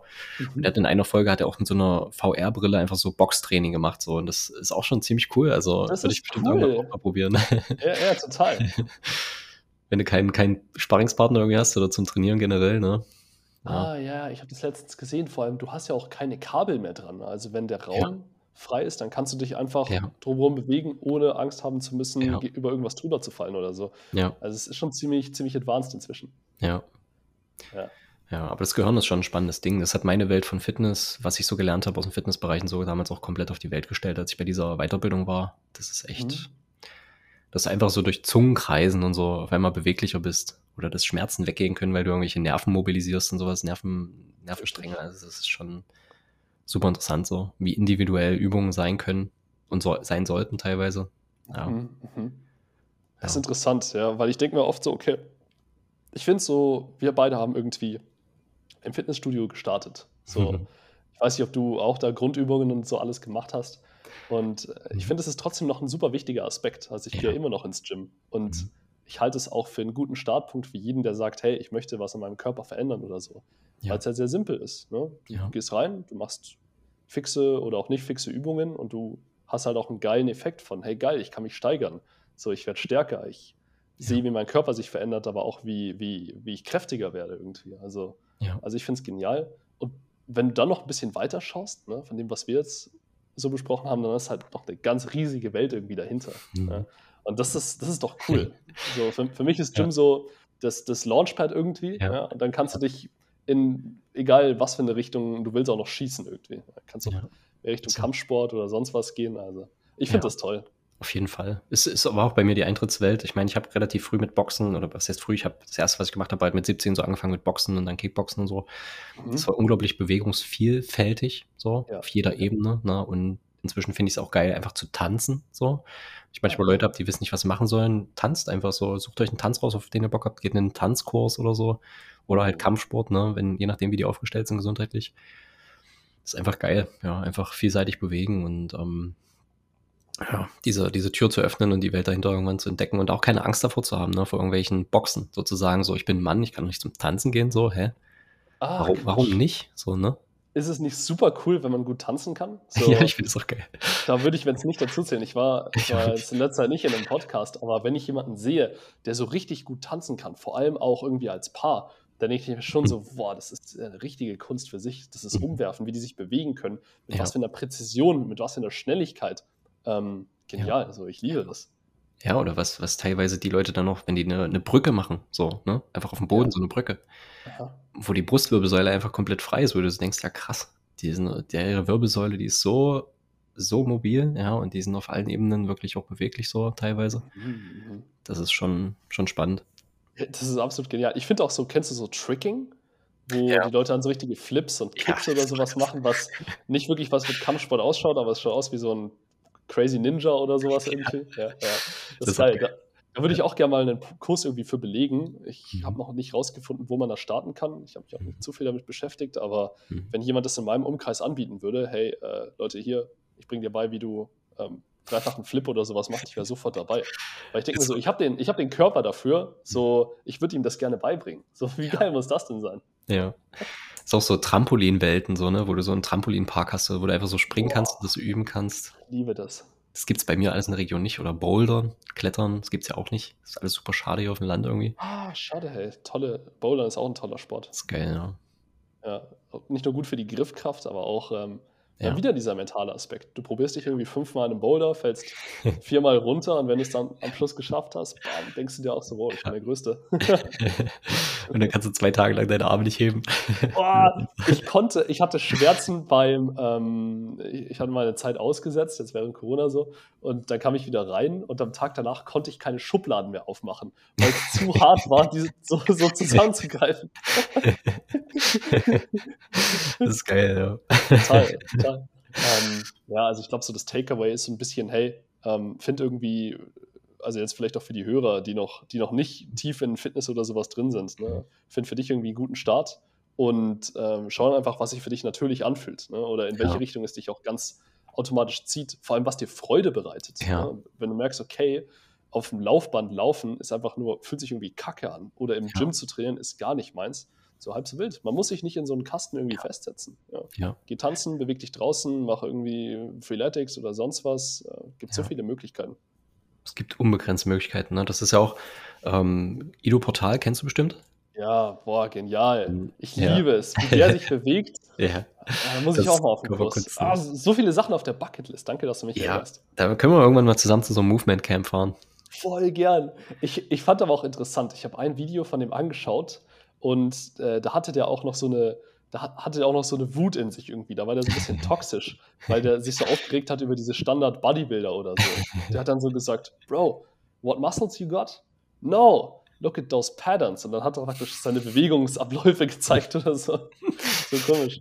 Aber ja. inzwischen wirkt er, wirkt er irgendwie sehr entspannt mit der ganzen Sache. Also Movement ja. Artist, auch ein cooler Job. Ja, ist echt so, ne? Ähm, was ich gerade noch sagen wollte, dieses Verständnis, was ich damals, das hat mir auch sehr geholfen damals, als ich die Krankheit hatte, ne? weg von diesem, dass ich muss immer Kampfsport, muss immer Gewicht heben, muss irgendwie das, das machen, in mhm. diese, zu dieser Bewegungswelt. Es ist okay, wenn ich einfach nur spaziere, es ist okay, wenn ich irgendwo klettere. Ja. Ähm, selbst Atemtechniken sind Bewegungen so, ne? Oder einfach so viel wie möglich, zum, so vielseitig wie möglich zu machen und da nicht so verkopft zu sein, im falsch und mhm. richtig zu denken. Und das halt Fitness und Sport sind halt irgendwie so in so einem Riesenkreis einfach nur so Punkte. Wir haben diesen Riesenkreis von Bewegungsmöglichkeiten und in der heutigen Gesellschaft suchst du dir so einen Punkt raus. Sport, ja, sei das Fußball oder den anderen Punkt Fitness, Krafttraining oder irgendwas im Fitnessstudio. Mhm. Und die Leute denken dann, dass das die ganze Welt ist, das, das müssen sie machen. So, aber drumherum, diese Bewegungswelt, ne? Diese Tür, ne? Diese Tür zu öffnen, dann, das ist halt so, mit den Kindern zu spielen, einfach im Klettergerüst irgendwie zu klettern. Ist doch egal, ob ich 40 bin, ob ich 80 bin, solange ich es noch kann, Bock habe, warum nicht? Ich erzähle die Story immer ganz gern. Ich war letztens auf genau so einem Barfußpfad mit Freunden, mit äh, ihren zwei Kids. Also, okay, das eine war noch ein Baby, so, das konnte nicht wirklich, das konnte noch nicht mal krabbeln, mhm. aber wir waren so unterwegs auf diesem Barfußpfad, viele Familien, viele mit ähm, Kinderwegen und so. Mhm. Und relativ gegen Ende von diesem Barfußpfad, da war so ein Schlammbecken mit so ganz dichtem Schlamm, wo du so reingehst und du hast diesen Kompressionseffekt. Äh, wird ja auch oft angepriesen von den heilenden Effekten oder so. Aber ich habe nur diesen Schlamm gesehen, ich war so, boah, geil, flieg da rein. Ja, irgendwie sofort drin und äh, renne dann ein paar Mal im Kreis. Ne? Das ist praktisch mit, ne? dass man so im Kreis geht und das bewegt dann, soll dann gut für Lymphe und ähm, mhm. für, für die Venen und so weiter sein, durch, diesen, durch diese Kompression halt. Und dann ist mir aufgefallen, habe ich davor gar nicht wahrgenommen, irgendwann so, boah, alle Leute drumherum, die schauen mich irgendwie komisch an, weißt du? Also so Eltern und Kinder sitzen auf den Bänken drumherum. Ich bin der einzige Mensch, der da drin ist und die gucken mich irgendwie komisch an und gucken dann so, so weg irgendwie, sind so irgendwie so ein bisschen belustigt und ich fand das richtig strange. Mhm. Und dann kam irgendwie erst der Moment, als die Kinder ne, auch gemerkt habe, boah, krass, ich kann da rein irgendwie. Ja. Das ist nicht mal auf die Idee gekommen. Ja, ja. Und ich habe dann auch gesehen, die Eltern waren dann auch so, boah, nee, dann bist du ja schmutzig und so. Und Die, die Kinder mussten dann wirklich betteln. Und dann war die Mutter auch so, ja komm, dann, dann geh jetzt halt. Ne? Und ich dachte mir auch so, boah, krass, das, das, ist ja schon irgendwie eine verrückte Welt, wenn man nicht mehr irgendwie im Schlamm spielen kann, richtig Freude haben kann. Aber ist echt so, ja. Und Happy End, am Schluss waren trotzdem alle drin und äh, Viele Freude Eierkuchen. Ja. ja, aber das sind, das sind auch so Sachen, gerade ich jetzt mit den Kindern, was, ähm, ich meine, bei uns auch manchmal so, dass wir bestimmte Sachen erstmal vermeiden wollen, weil wenn das entsteht, so wie jetzt ein Kind kann mal hinfallen, aber wenn es irgendwie jeden Tag ständig hinfällt, kann es halt einfach irgendwann belastend werden ne, für die ganze Familie, weil es einfach immer so ein Stress ist. Ähm, und da erleben wir trotzdem immer auch, oder damals, wo das jetzt in den letzten zwei Jahren, das ist natürlich deutlich abgenommen mit Spielplätzen und so, ähm, aber wie strikt manche Eltern sind mit, mach dich nicht dreckig, du könntest, dir, du könntest dich verletzen und ähm, ich wurde total oft auch darauf angesprochen, weil ich meine Kinder einfach manchmal an den Arm hochziehe, einfach mit langen Armen ziehe ich ah, die okay. hoch und die wie so ein Affe an sich dann an mir hochklettern oder was auch immer und dann ah. so viele ja. Leute, die kommen, ah, ich habe mal gehört, es soll nicht so gut für die Schultern sein. Hast du da keine Angst, dass die sich verletzen? Ich so, Alter, die Kinder, die wiegen nicht mal 10 Kilo. Weißt du, was die Schultern alles tragen können? Man, die hangeln ja schon in irgendwelchen Kletterrüsten, hängen einfach. Was soll da passieren? Das ist ja, alles flexibel. Stimmt, die können auch tausend Klimmzüge, so Kinder, ist ja kein Problem für die. ja, wenn die, wenn die Technik irgendwie so, ne? Ähm, also ab einem gewissen Alter, ja. Und ähm, da entstehen ja auch teilweise wieder diese krassen Glaubenssätze schon bei den Kindern, ne? Bewegung, also keine Ahnung, ich will, ich will mich bewegen, es ist matschig, meine Mutter will aber nicht, dass ich das mache, weil ich werde sonst dreckig. Das heißt, ähm, um meiner Mutter zu gefallen, bewege ich mich lieber nicht, mache mich lieber nicht mhm. dreckig, ne? sonst werde ich mhm. abgelehnt oder sowas. Mhm. Ähm, und das prägt sich natürlich dann fürs ganze Leben. Ja, dann verbinden die dann Bewegung mit was Schlechtem, was auch immer, ähm, im schlimmsten Falle. Ne? Ja, ja, Sportunterricht kickt auch ordentlich rein. Ich hatte das auch irgendwie, ne? Werd mal als letzter gewählt irgendwie im Sportunterricht, zum Fußball oder so.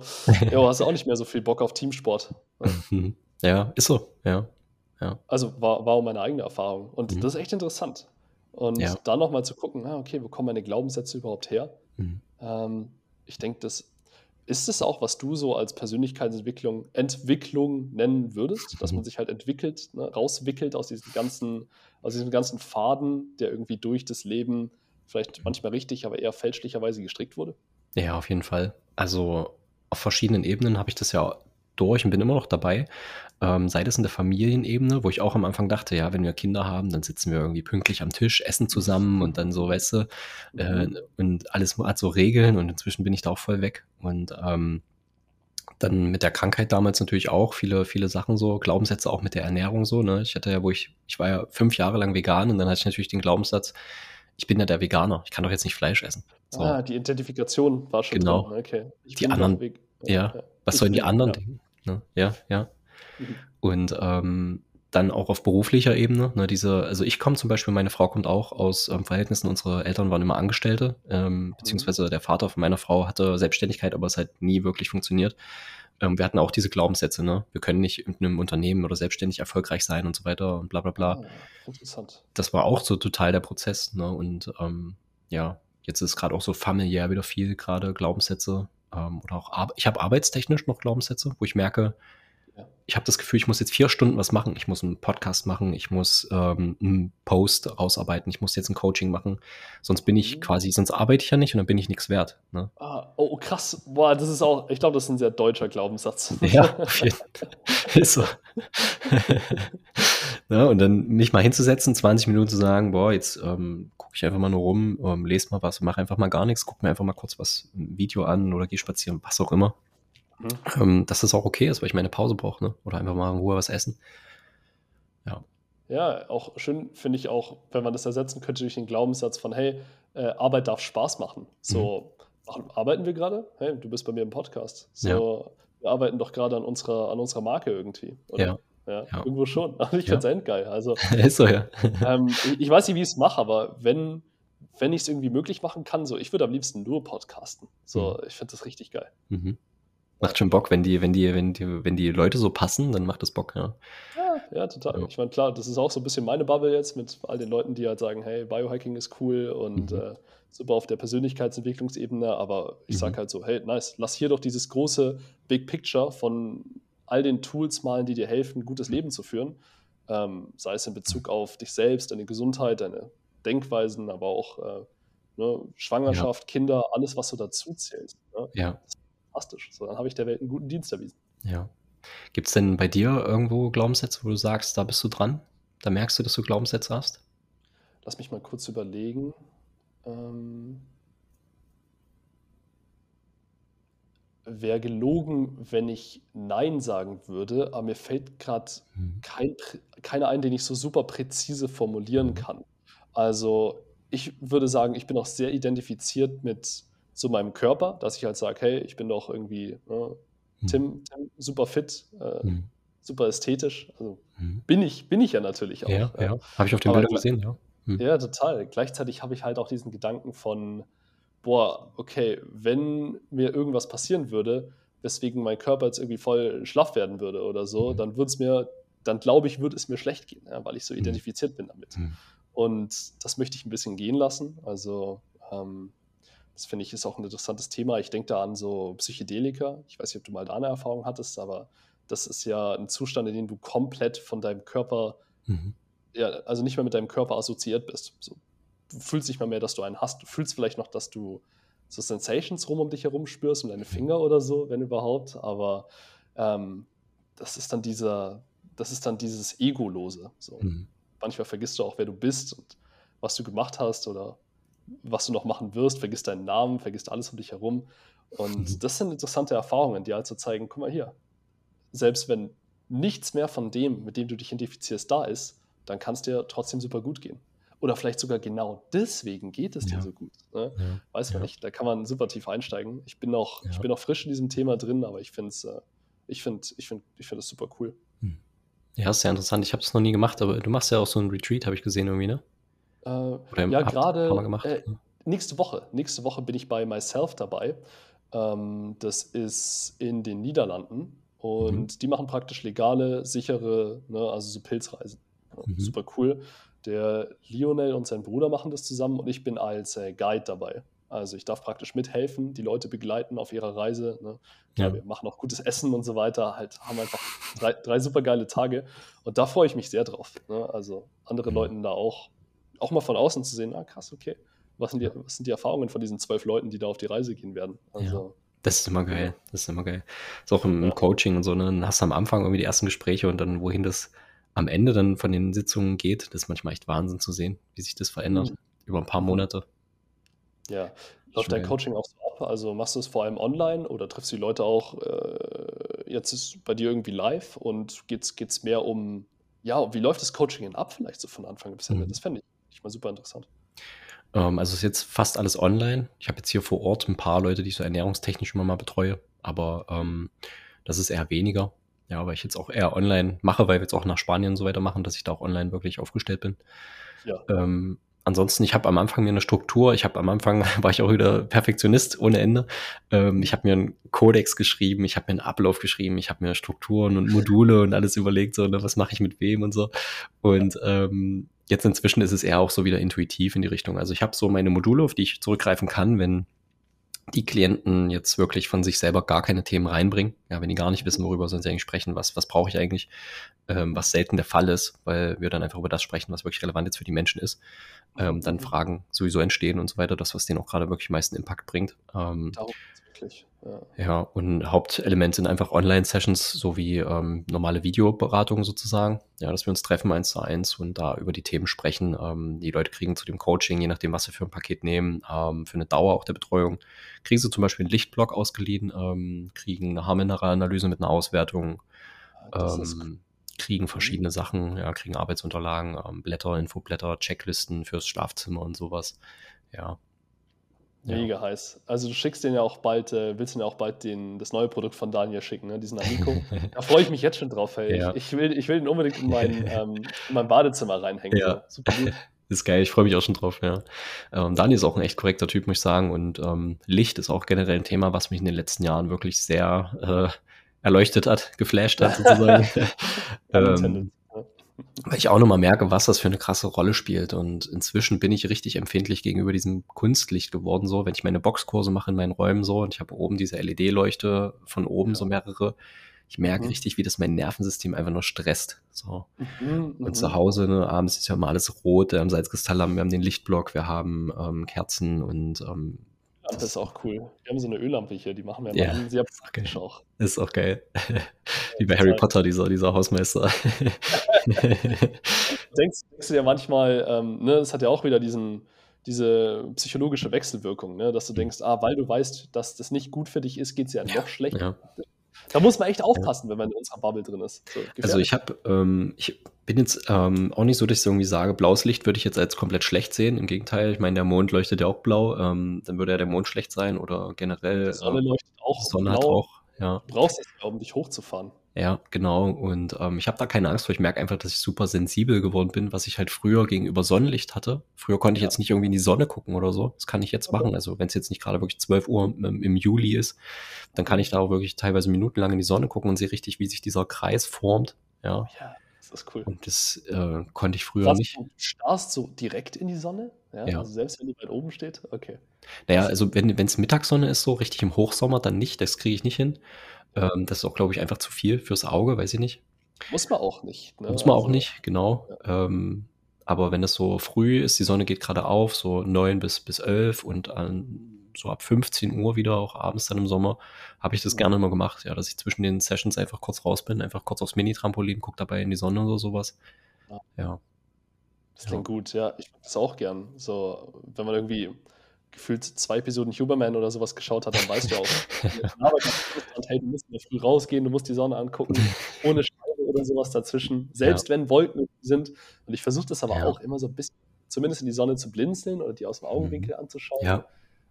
Und ich erinnere mich noch früher, als ich viel mehr irgendwie drin saß oder auch ähm, in meiner Zeit im Fitnessstudio, wenn ich dann rausgekommen bin in die Sonne und diesen Schmerz in den Augen gefühlt habe. Mhm. Vielleicht erinnerst du dich. Mhm. Ja?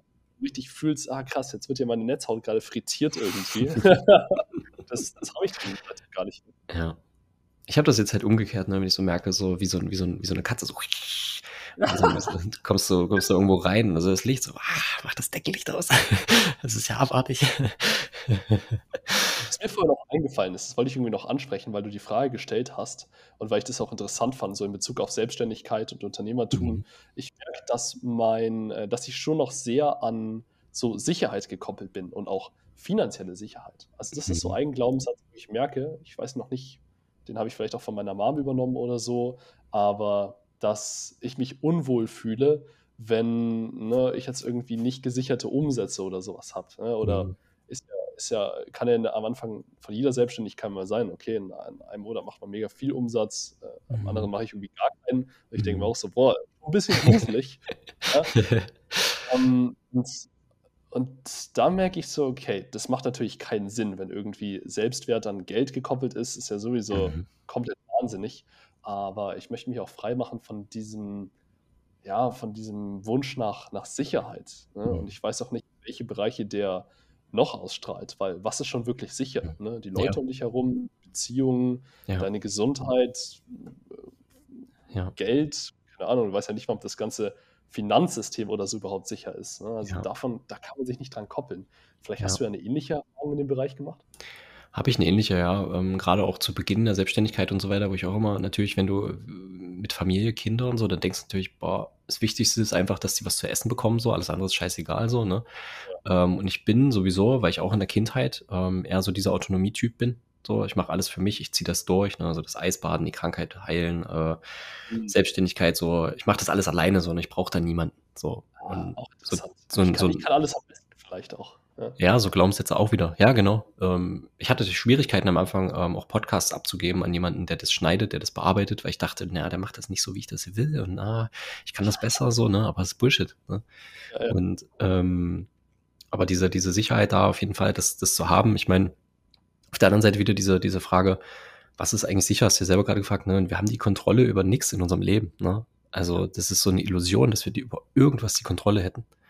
Hm. Und ähm, von daher, also ja, ich bin da auch dran, dass ich sag mal weggehe immer mehr von diesem, ich brauche irgendwie ähm, so und so viele Umsätze, weil ich merke einfach, äh, auch in manchen Monaten läuft so, in manchen nicht, weil ich vielleicht auch mal mehr, mal weniger Energie auch reingebe, ähm, weil mhm. Sommer ist, weil Winter ist, die Menschen anders leben, ähm, jetzt auch natürlich finanziell auch anders aufgestellt sind, weil Lebensmittelpreise alles utopisch teilweise hoch wird, Vers äh, Versorgung und sowas.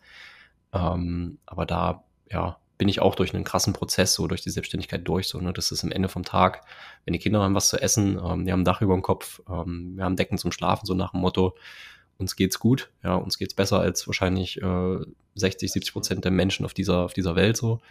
Und ähm, von daher, ja, ist es eigentlich meistens ziemlich absurd, ne, wenn wir drüber nachdenken, so genau, dass wir trotzdem, ne. Und selbst ja. wenn, selbst wenn es wirklich alles scheitern würde, hättest du ja immer noch irgendwie ähm, vielleicht Support von deiner Familie oder Support vom, vom Staat, also ob man das jetzt will oder nicht, aber an sich ist ja die, das Risiko ist ja eigentlich quasi gar nicht da, weil du hast ja, du hast ja immer irgendwie aufgefangen.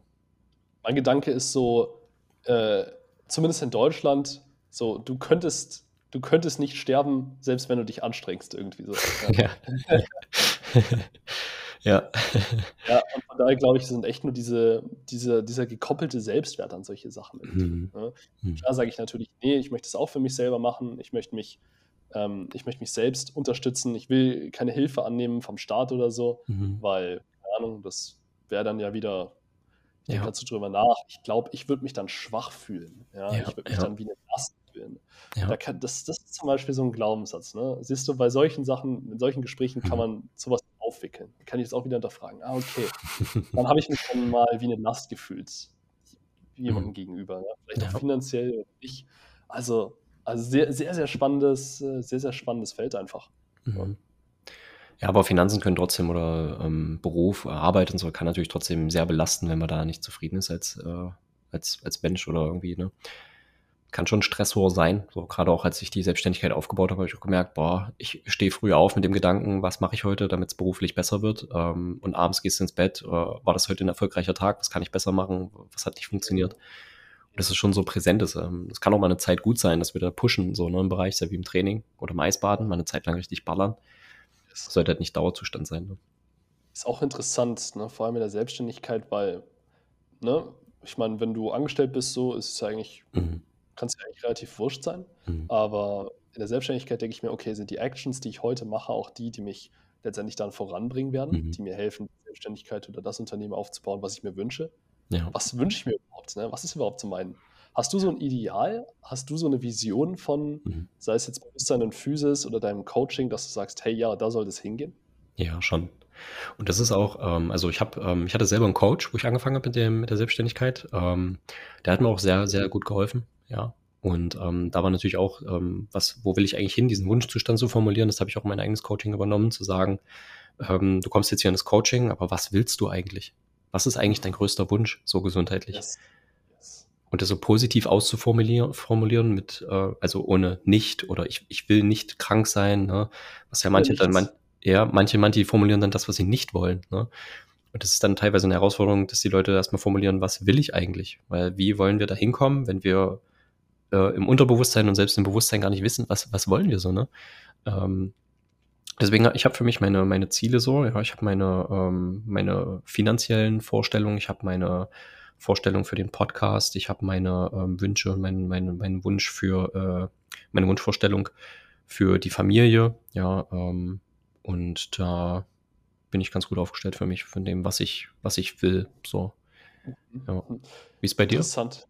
Ja, ja, 100 Prozent. Also ich, ich bin auch ein Fan davon, da hast du mich gerade drauf gebracht, noch ein bisschen weiter zu gehen. Und zwar nicht nur deine Wünsche, also nicht nur, was du willst, mhm. aufzuschreiben, sondern auch ganz detailliert aufzuschreiben, welche Art von Person du werden mhm. möchtest. Ja. Vielleicht sogar, welche Art von Person du werden willst oder, oder musst, könnte man sogar ja. sagen, ja. die in der Lage ist, diese Ziele auch zu erreichen, die das wirklich 100% verkörpert. Und egal, wo du jetzt äh, hinschaust, ne, du bist ja auch, äh, du hast ja vorhin viel von Gewohnheiten, guten oder schlechten geredet. Es beginnt ja immer im Innen. Ne? Also es beginnt ja immer mit der inneren Haltung. Und wenn ich mir jetzt aufschreibe und mir überlege, okay, ich will diese Charakterzüge verkörpern. Ja? Ich will ähm, so und so von Tag zu Tag agieren, ja? diese Art von Haltung haben, also im Innen so im Außen. Ja? Dann hilft es auch enorm, immer wieder zu prüfen, okay, das, was ich gerade mache. Ist das jetzt eine Handlung, die mein, nennen wir es mal, höheres Selbst oder sowas durchführen würde? Ist das, ist das der richtige Weg? Ja. Und das finde ich ganz geil. Ja. Also du baust dir sozusagen deinen Charakter ja natürlich so, dass es noch authentisch ist. Es wirst ja, es wirst ja immer du sein. Ne? Aber auch irgendwie zu sagen, hey, es ist okay für mich, es ist sicher für mich, mich zu verändern. Ich darf mich verändern. Ich möchte mich verändern. Und es wird mir sogar helfen. Es wird einem höheren Zweck dienen. Sowohl für mich als auch für die Menschen um mich herum. Sei es meine Coaches, meine Familie, äh, meine Freundin, was auch immer, meine Kinder. Und äh, das finde ich ganz genial. Also ja, wirklich überlegen, was will ich und wer muss ich werden. Das ist echt geil. Ich hatte mal, ähm, und das ist auch unglaublich mächtig, vor allem so long-term-mäßig, ne? weil die, wenn die Leute sich das immer klar machen, ich hatte im Coaching dann mit Leuten, die, ich frage die dann immer, wie überzeugt davon bist du, dass du wirklich gesund werden kannst? Ah, interessant. Und ähm, dann, ja, wenn die zweifeln und so, sprechen wir darüber und dann, ähm, umso weiter die kommen, kriegen die dann auch teilweise die Aufgabe von mir, dass sie mir wirklich jeden Tag eine Sprachnachricht schicken, wo die ihren Wunschzustand einfach sagen. Ne? Oh, immer wieder aufs Neue, immer wieder aufs Neue. Und der eine Klient, der war mal richtig geil, der hat meine Schlafchecklist durchgearbeitet und da steht halt sowas wie keine Sprüche-Poster im Schlafzimmer, irgendwas, was krass Unruhe reinbringt und so. Und er hatte so von Amazon irgendwie so eine Tafel, wo du so Buchstaben umstecken kannst und sowas. Ja. Und dann hat er die Tafel rausgenommen und dachte so, was mache ich jetzt mit der Tafel? Und dann hat er seinen Wunschzustand in ein bisschen verkürzter Variante hat er da drauf gepinnt und hat mir ein Foto ah. geschickt und hat sich das ins Wohnzimmer gegangen. Ich dachte so, geil. Voll geil. Das, Aber du sagst, solche Eindrücke sollten deiner Meinung nach nicht im Schlafzimmer sein, ne? Also. Mhm. Du hast eh schon mal gepostet, hey, in der Rumpelkammer kannst du nicht schlafen. Also gar nicht, wenn es nur sechs Stunden oder sowas sind, aber mhm. ähm, ist auch so, hey, es ist frei wie möglich. Ja, so, so, wie, wie soll da Ruhe reinkommen, wenn da Chaos ist, so, ne? Ähm, oder auch so verschiedene Schriftformen auf irgendwelchen Postern oder Bildern. Ähm, all das, was so irgendwie, ne, was, was uns wieder zum Nachdenken anregt, ja. Mhm. Sollen ja runterfahren, entspannt sein und es soll so ein Ruheort sein, so, ja. Ja, wo habe ich das letztens gelesen? Ich glaube, ich habe irgendwie so einen Post zum Marketing gesehen oder so, wie mhm. man Webseiten baut. Und da meinte jemand auch irgendwie, hey, zu viele Striche oder sowas, das ist viel irgendwie Neurological Load oder so, also mhm. so mentale Belastung oder so. Und man denkt ja gar nicht drüber nach, okay, irgendwie, was verschiedene Schriftzüge oder sowas belasten meinen Kopf. Hä, das sind Stressoren für mich? So, what? Ja, ja. Guckst du auf die Seite, bist direkt überfordert so, ne? Teilweise ja, die Menschen. Total. Ja. Das ist, das ist ja. ganz interessant. Ja. Ähm, waren vorhin irgendwo hängen geblieben, was ich ganz spannend fand, aber jetzt ist es auch wieder weg. Ja, keine Ahnung. Was ich mich noch interessiere, äh, wofür ich mich noch interessiere, bin ich sehr neugierig, weil ich habe jetzt mit vielen Leuten gesprochen, so Daniel, ähm, letzte Woche mit, äh, mit Laura, macht auch so Biohacking und so. Mhm. Und äh, wir folgen, verfolgen ja irgendwie alle dieses Ideal von, hey, wie geil wäre es in einem schönen Land, autark, vielleicht so halb irgendwie auf einer Farm oder sowas zu leben. Und du hast ja auch was ähnliches im Kopf, richtig? Ja. Auf jeden genau, Fall finde genau. ich auch geil, ja. Ähm, ich frage mich oft so, warum, warum, was hält einen denn davon ab, so? Wenn wir, wenn das wirklich unser Ideal wäre, warum würden wir uns dann nicht einfach einen Bauernhof kaufen mhm. und so auf dem irgendwie leben? So, was denkst mhm. du? Ja, ähm, ich, ich habe da auf jeden Fall auch Bock drauf und ähm, ich denke, wenn wir da in irgendeiner Art und Weise so die, in die Initiative reingehen und auch so, ich sag mal, mehr Gruppenbildung machen in die Richtung, wirklich alle rein und die wirklich ernsthaft Interesse haben, mhm. ähm, uns da wirklich dran setzen würden, dann denke ich, würde sowas schon machbar sein. Ähm, ich denke, dass das eher dann Klima, ähm, Land, Gesellschaft, Politik, dass das wahrscheinlich nur eine Rolle spielt, ne? welches Land ähm, da interessant ja. ist für wen. Ich denke, da wird die größte Herausforderung, irgendwie so auf den Nenner zu kommen. Ähm, aber grundsätzlich kann ich es mir geil vorstellen. Ich finde es auf jeden Fall auch, dass du also so eine, so eine Rinderzucht und dann ist da wie so ein, so ein, so ein Nebengelass, wo du so Eistonne hast und so eine Infrarotsauna. Ja. So. Ja, so also ich denke schon, alle, alle wollen es irgendwie und zusammen ist es halt doch viel leichter. Mhm. Und äh, wir waren jetzt letztens in Schweden unterwegs, wäre mir persönlich ein bisschen zu kalt, vor allem im mhm. Winter. Da habe ich auch gesehen, wow, cool, da wäre es voll leicht, so, so eine Kommune sozusagen zu gründen mhm. irgendwie. Ne? Die Häuser sind irgendwie dirt cheap, kriegst mhm. für irgendwie 50.000 gefühlt ähm, gigantisches Grundstück und drei Häuser stehen schon drauf. Ne? Kannst du mhm. tun und lassen, was du willst. Und dann noch irgendwie da ein bisschen äh, Viehzucht und äh, Garten oder sowas reinzustellen, wäre jetzt nicht so schwer. Ne? Mhm. Man müsste halt nur den ersten Schritt machen. Äh, vielleicht soll ich das einfach machen, keine Ahnung. Ich äh, schau dich die Tage noch an. Ja. Kannst gerne machen.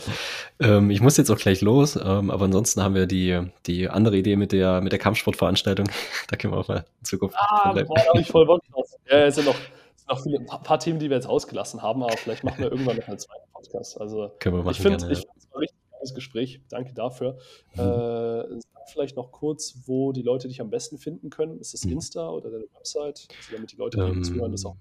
Mhm. Also Instagram ist am besten erreichbar, ja. Also Bewusstsein. und Physis. Da findet ihr sonst über die Landingpage auch ähm, den Podcast, ähm, ja, und alles, was ich so mache. Ich habe eine Ernährungsgruppe auf Telegram, wer da Interesse hat. Ähm, und für die Leute, die natürlich äh, explizit auch wirklich Darmthemen haben, die können sich bei Colitis-Coaching melden. Da habe ich jetzt auch mit YouTube angefangen, selber Videos zu machen. Ähm, genau. Da finden sie mich am leichtesten. Ja. Ja. ja. Ich fühle mich sehr wohl. Danke für das tolle Gespräch. Und ähm, ebenso. Das war es mal wieder bei Freistark Sexy. Ich hoffe, der Podcast hat dir gut gefallen. Wenn du Freude dran hattest und noch mehr Content in der Richtung suchst, dann kannst du mir auch gerne auf Instagram folgen unter Tim Reich zusammengeschrieben oder auf YouTube. Dort findest du mich unter genau demselben Namen. Einfach mal suchen oder benutzt die Links in den Show Notes. Und bevor du jetzt abhaust, hast du bei dem Talk heute irgendeinen Mehrwert für dich rausziehen können? Irgendwas Neues lernen können oder einfach das Gespräch genossen? Wenn ja, würde ich dich um 10 Sekunden deiner Zeit bitten und den Podcast kurz mit 5 Sternen zu bewerten. Egal ob auf Spotify, auf iTunes oder wo auch immer du den anhörst, lass bitte eine gute Bewertung da. Das hilft mir massiv weiter. Und empfehle den Podcast auch gerne an die Leute weiter, die auch davon profitieren würden. Ich wünsche dir noch einen wunderschönen Tag und bis zum nächsten Mal. Ciao, ciao.